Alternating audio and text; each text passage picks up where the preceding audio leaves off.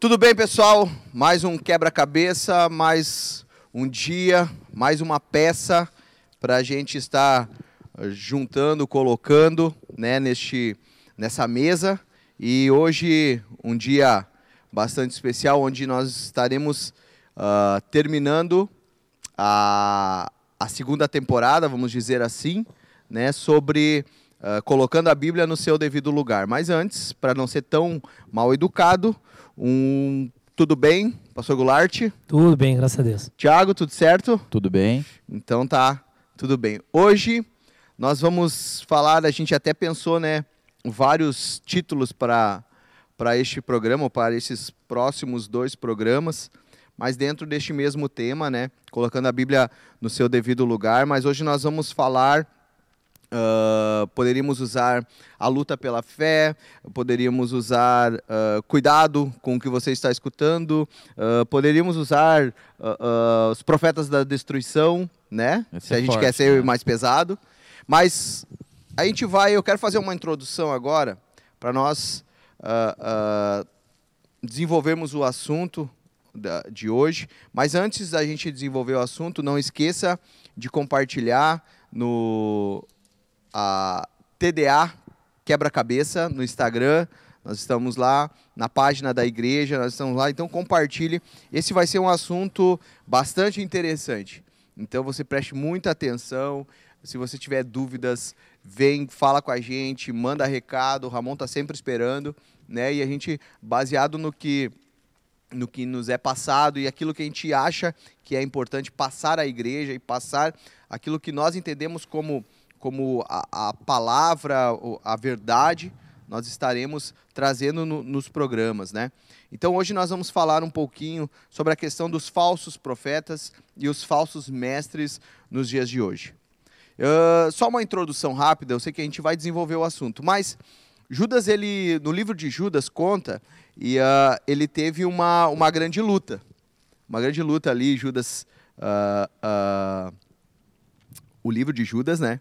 Ele teve uma grande luta porque naquele tempo existia um grupo de mestres, até fala ali sobre que tinha uma fala mansa, uma que trazia uma, uma concepção e uma concepção errada da graça de Deus. Eles diziam que com a, a, que a graça de Deus ela era como se liberasse para fazer aquilo que entendesse e é, a, a questão não é o que eles faziam de errado, mas agora, hoje nós vamos falar sobre aqueles que ensinavam o que é errado. Então, uh, eu até separei um versículo para a introdução de 1 Timóteo 2,4, quando Paulo está falando a Timóteo, que uh, uh, ele, ele fala ali sobre que a oração, sobre a importância de orarmos, a importância de nos consagrarmos, mas no verso 2, no capítulo 2 do verso 4 de 1 Timóteo diz que a vontade de Deus, que todos se salvem e venham ao conhecimento da verdade. E hoje há muita palavra, muita pregação, há muita, muitas formas e lugares para nós recebermos a palavra. Essa verdade que, que Paulo está trazendo, apontando para Timóteo é Jesus, a vida de Jesus, a, a, palavra de Deus, a palavra da verdade, o que nos leva ao encontro de Jesus, o que nos prepara para morar com o Senhor, essa verdade muitas quantas vezes é distorcida, né? através de pregações. Então, é sobre isso que nós vamos falar hoje. O que os falsos mestres estão dizendo, estão falando, existem os falsos mestres hoje? Essa é a questão. Podemos começar com o pastor Goulart? Pode ser? Amém. Bom, isso é um termo um tanto um tema um tanto quanto controverso, né, Tiago? É forte de a gente poder falar. Mas hoje, infelizmente, a gente tem visto, principalmente nos pastores midiáticos, né, cara, que é óbvio, são os que aparecem, né? Porque o pastor da igreja pequena, aquele que fica lá dentro da sua igreja, esse cara uh, não é visto. E quem é, não é visto não é lembrado.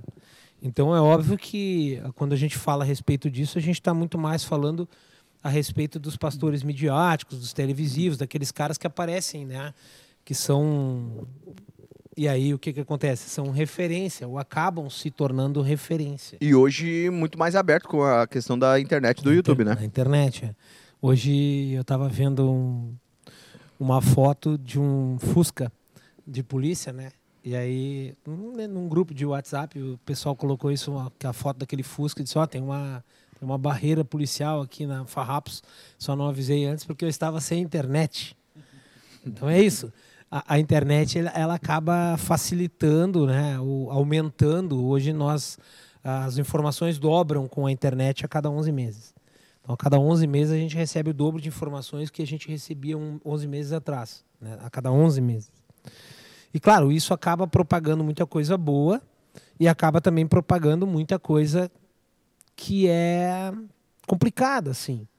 E claro, uma coisa que a gente precisa entender, quando a gente está falando de teologia, quando a gente está falando a respeito de, de crença, quando a gente está falando a respeito de uh, convergências ou divergências teológicas, isso é uma situação tanto quanto pessoal. É óbvio que a gente acaba, a palavra fala que não andarão dois juntos se não concordarem.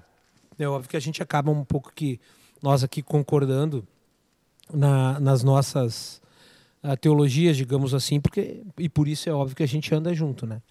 Porque é difícil você andar com uma pessoa que você acaba não concordando com aquilo que ele fala. Então, o que a gente vai trazer hoje, o que a gente vai falar hoje, é, é em relação a essas discordâncias teológicas que a gente tem em relação à, à, posição de alguns desses líderes que se colocam hoje aí, no meu ponto de vista, uh, conforme fala ali em Judas, no versículo 4, porque certos homens se introduziram com dissimulação, os quais antes estavam ordenados para esta condenação, homens impiedosos, que convertem a graça do nosso Deus em lascívia e que negam o único Senhor Deus e nosso Senhor Jesus Cristo. Daqui a pouco a gente fala sobre isso, porque parece, no meu ponto de vista, parece muitas vezes que alguns discursos, e eu quero falar a respeito de um discurso específico de um cara muito conhecido no Brasil, que se diz que prefere não usar a palavra Deus e sim algo maior.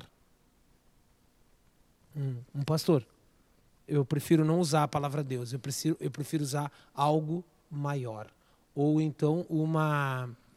Uh, me foge a palavra agora, daqui a pouquinho eu me lembro, eu falo para vocês. Como se fosse um conchavo, um conchavo divino. É como se Deus fizesse meios jeitos, ou, ou Deus fizesse, uh, sabe, burlasse as coisas para que desse as coisas certas para mim. Eu não, não, não consigo entender e eu não consigo aceitar esse tipo de teologia. O, dentro mesmo desse, uh, dessa passagem de Judas ali, desse livro de Judas, irmão de Jesus, uh, ele tinha, ele estava numa constante luta contra os hereges. E uh, é um tempo de da igreja, da igreja lutar essa apologética, né? Que é a Sim. defesa que é a defesa da, da, da, da, da escritura. da escritura, mesmo no meio cristão, dentro do, do meio cristão. Olha aqui, pastor Jeff, versículo, versículo 5.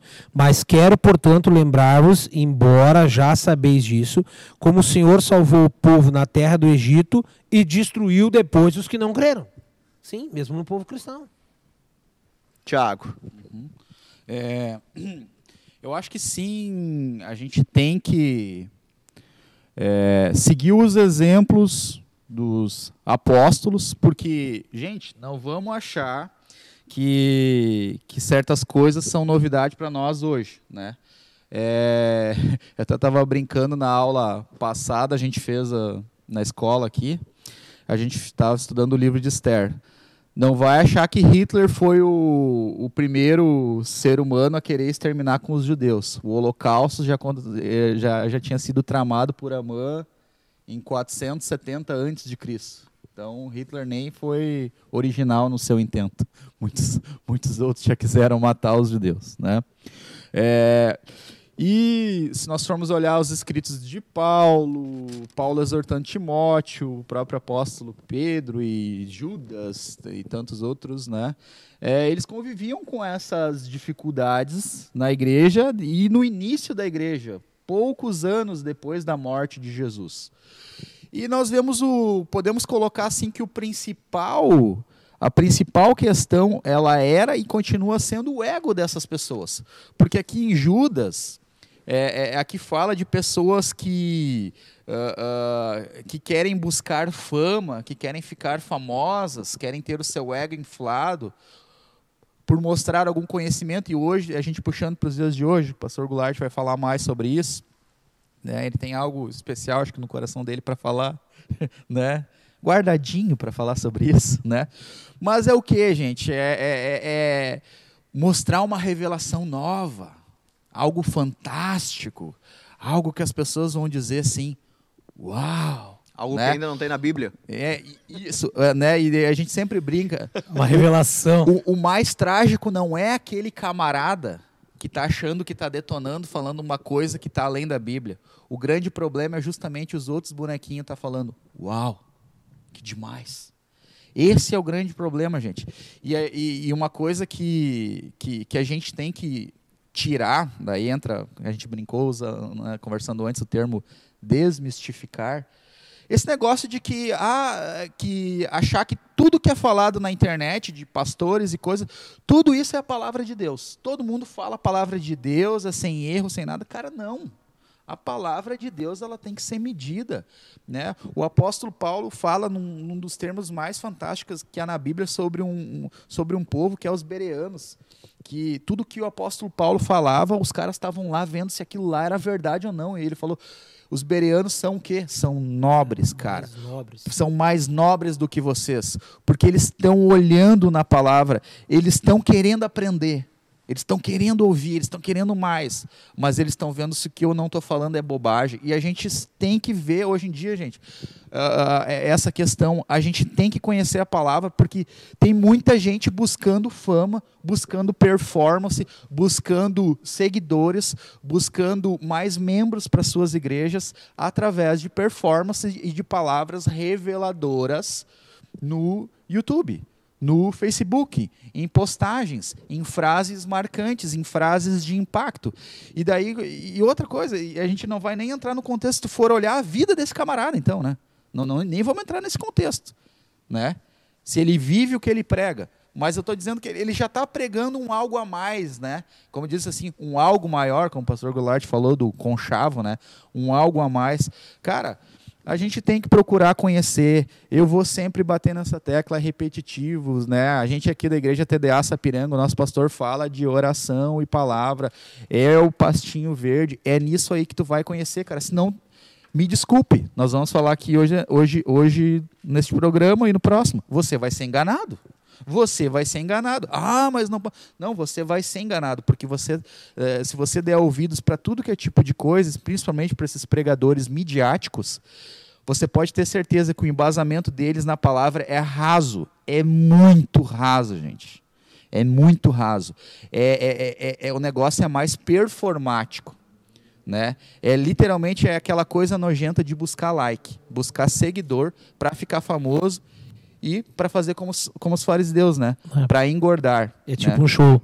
É tipo um show. É, tem aquela música do, uh, uh, do resgate que eu acho fantástico, né? Que fala assim: uh, lembrem-se, né, dos fariseus que engordam do que é nosso e dos mercenários que cobram para nos dar o que é de graça. E só para mostrar que não é uma questão que não, não, não, não, é temos é tantos seguidores e é ciúmes. Mateus 24, 11 diz, Jesus dizendo que e no e numerosos falsos profetas surgirão e enganarão muitos. Yeah. É, tem uma outra passagem que fala que daí o que, que acontece? Deixa, deixa eu tentar concatenar meu pensamento. Uh, muitas vezes as pessoas falam assim, bah, eu tenho pena daquele povo que está lá ouvindo. Tá? Eu, eu, eu, eu, também concordo, eu tenho pena, tá? Dos falsos profetas e, e coisas e tal ou, igrejas que, que, que, buscam o evangelho de prosperidade, N, N motivos, tá? Mas a palavra fala, cara, que vai chegar um tempo em que as pessoas vão buscar ouvir aquilo que agrada o seu próprio ventre. Então, na verdade, Tiago, o que, que acontece? Nós falamos aí alguns, alguns programas atrás, quando nós falamos a respeito da Bíblia, nós falamos do antropopatismo e do antropoformismo, que seria a Bíblia dando uh, formas humanas para Deus, para Deus, né, o antropoformismo, a mão de Deus, coisa assim. Depois nós falamos do antropopatismo, que seria uh, os sentimentos humanos para Deus. A igreja hoje, cara, ela tá recheada de antropocentrismo, aonde o homem é o centro de tudo. As pregações, elas não são mais de Deus, elas são para acalentar o ego humano. Elas são para dizer pro cara assim, ó, tu é o centro da vontade de Deus. Pinta e borda porque Deus te ama. Ele não vai. E, cara, eu estava ouvindo agora esses dias atrás um pastor específico de uma determinada igreja muito conhecida aqui da Grande Porto Alegre, que fui líder de jovem deles na juventude dele. E ele falando assim: fui criado na igreja, onde as pessoas diziam que eu não podia fazer nada. É, me senti até arrasado, sabe? Não pode fazer nada, tudo é errado, tudo é pecado. E Cristo nos dá liberdade. Que liberdade, meus amados. Que liberdade.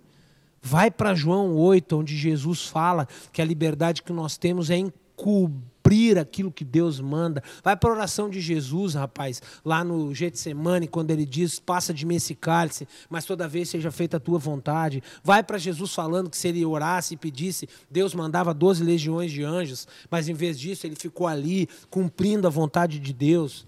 Então, querido, a liberdade que eu tenho é liberdade nenhuma. A liberdade que eu tenho é a liberdade de fazer aquilo que Deus quer na minha vida. Ah, mas eu posso todas as coisas. Sim, pode, mas nem todas te convêm, meu querido. Te acorda para essas coisas. Porque quando a, quando a igreja está recheada desse antropocentrismo, onde diz que o homem é o centro da vontade de Deus. Ah, eu tô- hoje eu estou indignado, pastor Jeff. Me perdoa. Separou algo de Jeremias. Ah, eu tô aqui, ó.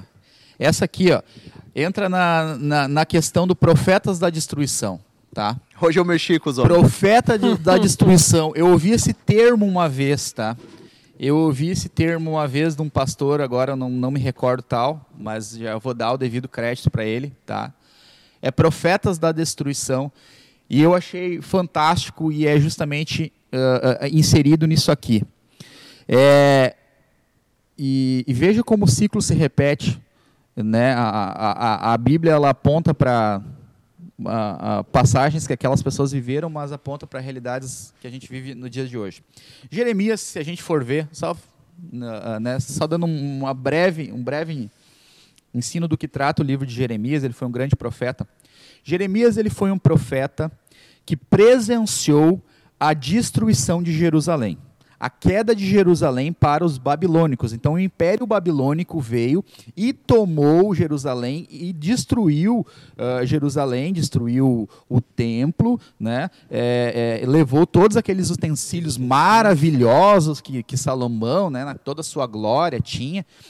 Então, ah, Jeremias havia sido profetizado para Jeremias, Deus profetizou para Jeremias que o cálice da ira de Deus contra, ah, ah, contra Jerusalém, contra os judeus, tinha chegado ao limite. Ele profetizou dizendo: Eu vou levar ah, ah, os judeus cativos para a Babilônia e eles ficarão lá por 70 anos. Por quê? Porque eles me traíram.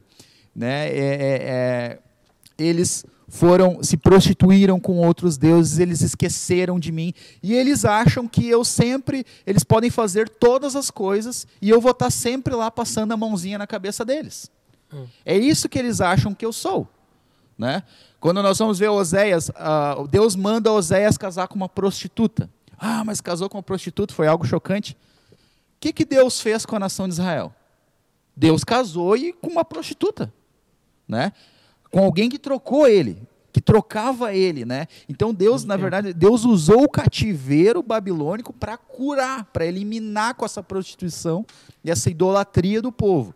Mas ah, ah, Jeremias, ah, Deus profetizou para Jeremias que Israel iria para o cativeiro e iria passar 70 anos no cativeiro. 70 anos. Não vou entrar na questão dos 70 anos, depois você estude, né? mas é um número fechado. 70 anos. No capítulo 28 de Jeremias, ó, vem um profeta Ananias. E, gente, só para constar, tá? Jeremias não era, não, as suas pregações elas não eram muito famosas naquele tempo, tá? As suas as profecias não eram bem vistas pelo povo, né? Porque ele profetizava juízo de Deus, ele profetizava, ele quando falava profetizava não é somente ah, a palavra de Deus veio a mim e Deus, Deus que te digo, não, é, é eles que te digo, né, Deus manda te dizer, não era somente este ponto, mas ele dizia, ele corrigia o povo, ele tentava Arrepende. mostrar arrependimento, volta para Deus, elimine seus ídolos, busque a Deus, né? Seja humilde, ajude as outras pessoas, mostre misericórdia. Era isso que era uma função do profeta também, né? E daí olha só, em 28 diz assim, ó, no quinto mês daquele ano, o quarto ano, no início do reinado de Zedequias, rei de Judá, Ananias, profeta natural de Gibeon, disse-me no templo do Senhor, na presença dos sacerdotes e de todo o povo. Aí Jeremias está falando, né? Então que o Ananias falou para ele: Assim diz o Senhor dos exércitos, Deus de Israel: Eu quebrarei o jugo do rei da Babilônia. Em dois anos eu trarei de volta a este lugar todos os utensílios do templo que Nabucodonosor, rei da Babilônia, tirou daqui e levou para a Babilônia. Lembra? Eles tinham sido levados cativos. E Jeremias falou: vocês vão ficar 70 anos lá, construam casas lá, é, cuidem de seus filhos, é, é, cuidem uh, uh, uh, para que vocês possam sobreviver, se estabeleçam na terra que vocês vão levar dos cativos, porque vocês vão ficar muito tempo lá, você e seus filhos. E o Ananias disse: Em dois anos trarei você de volta a este lugar, trarei de volta a este lugar todos os utensílios do templo que Nabucodonosor, rei da Babilônia, tirou e levou para a Babilônia. Trarei também de volta a este lugar Joaquim, filho de Joaquim, rei de Judá, e todos os exilados de Judá que foram para a Babilônia. Diz o Senhor, pois quebrarei o jugo do rei da Babilônia. Olha que profecia maravilhosa. E o povo, uau. Antropocentrista, hein? Uau. Né? Tá bom para mim, né? Nossa, que demais. Esse né? é o cara que eu quero ouvir. Mas o profeta Jeremias respondeu ao profeta Ananias diante dos sacerdotes e de todo o povo que estava no templo do Senhor: Amém? Que assim faça, Senhor. Uh, que o Senhor cumpra as palavras que você profetizou, trazendo os utensílios do templo e todos os exilados da Babilônia para este lugar. Entretanto, ouça o que eu tenho a dizer a você e todo o povo. Os profetas que precederam a você e a mim Uh, desde os tempos antigos profetizaram guerra, desgraça e peste contra muitas nações. Mas o profeta que profetiza uh, prosperidade será reconhecido como verdadeiro enviado do Senhor se aquilo que profetizou se realizar. Então, na verdade, gente, o que, que ele estava dizendo? Jeremias, em outras palavras, estava dizendo: Eu queria que isso fosse verdade, Ananias. Eu queria que em dois anos o povo voltasse. Eu queria que em dois anos os utensílios maravilhosos do templo eles voltassem. Mas você está profetizando palavras que não são do Senhor, são do seu coração. Você está dizendo palavras que o povo quer ouvir, palavras que não são verdade. Se você ler Jeremias, ele vai falar isso exatamente. Uh, e ele até prega que Ananias, devido à sua palavra errada, vai, ele vai morrer, e realmente é que fala, uh, naquele mesmo ano, no sétimo mês daquele ano, uh, uh, ele acabou morrendo, né? Então, gente, o que, que, isso, o que, que isso mostra? Olha o que, que diz no, no 15, Tiago. Então disse o profeta Jeremias ao profeta Ananias: Ouve agora, Ananias, o Senhor não te enviou. Isso mesmo. Porém, tu fazes este povo confiar em uma mentira. Exato. E daí nós temos a questão do profeta da destruição, puxando para os dias de hoje.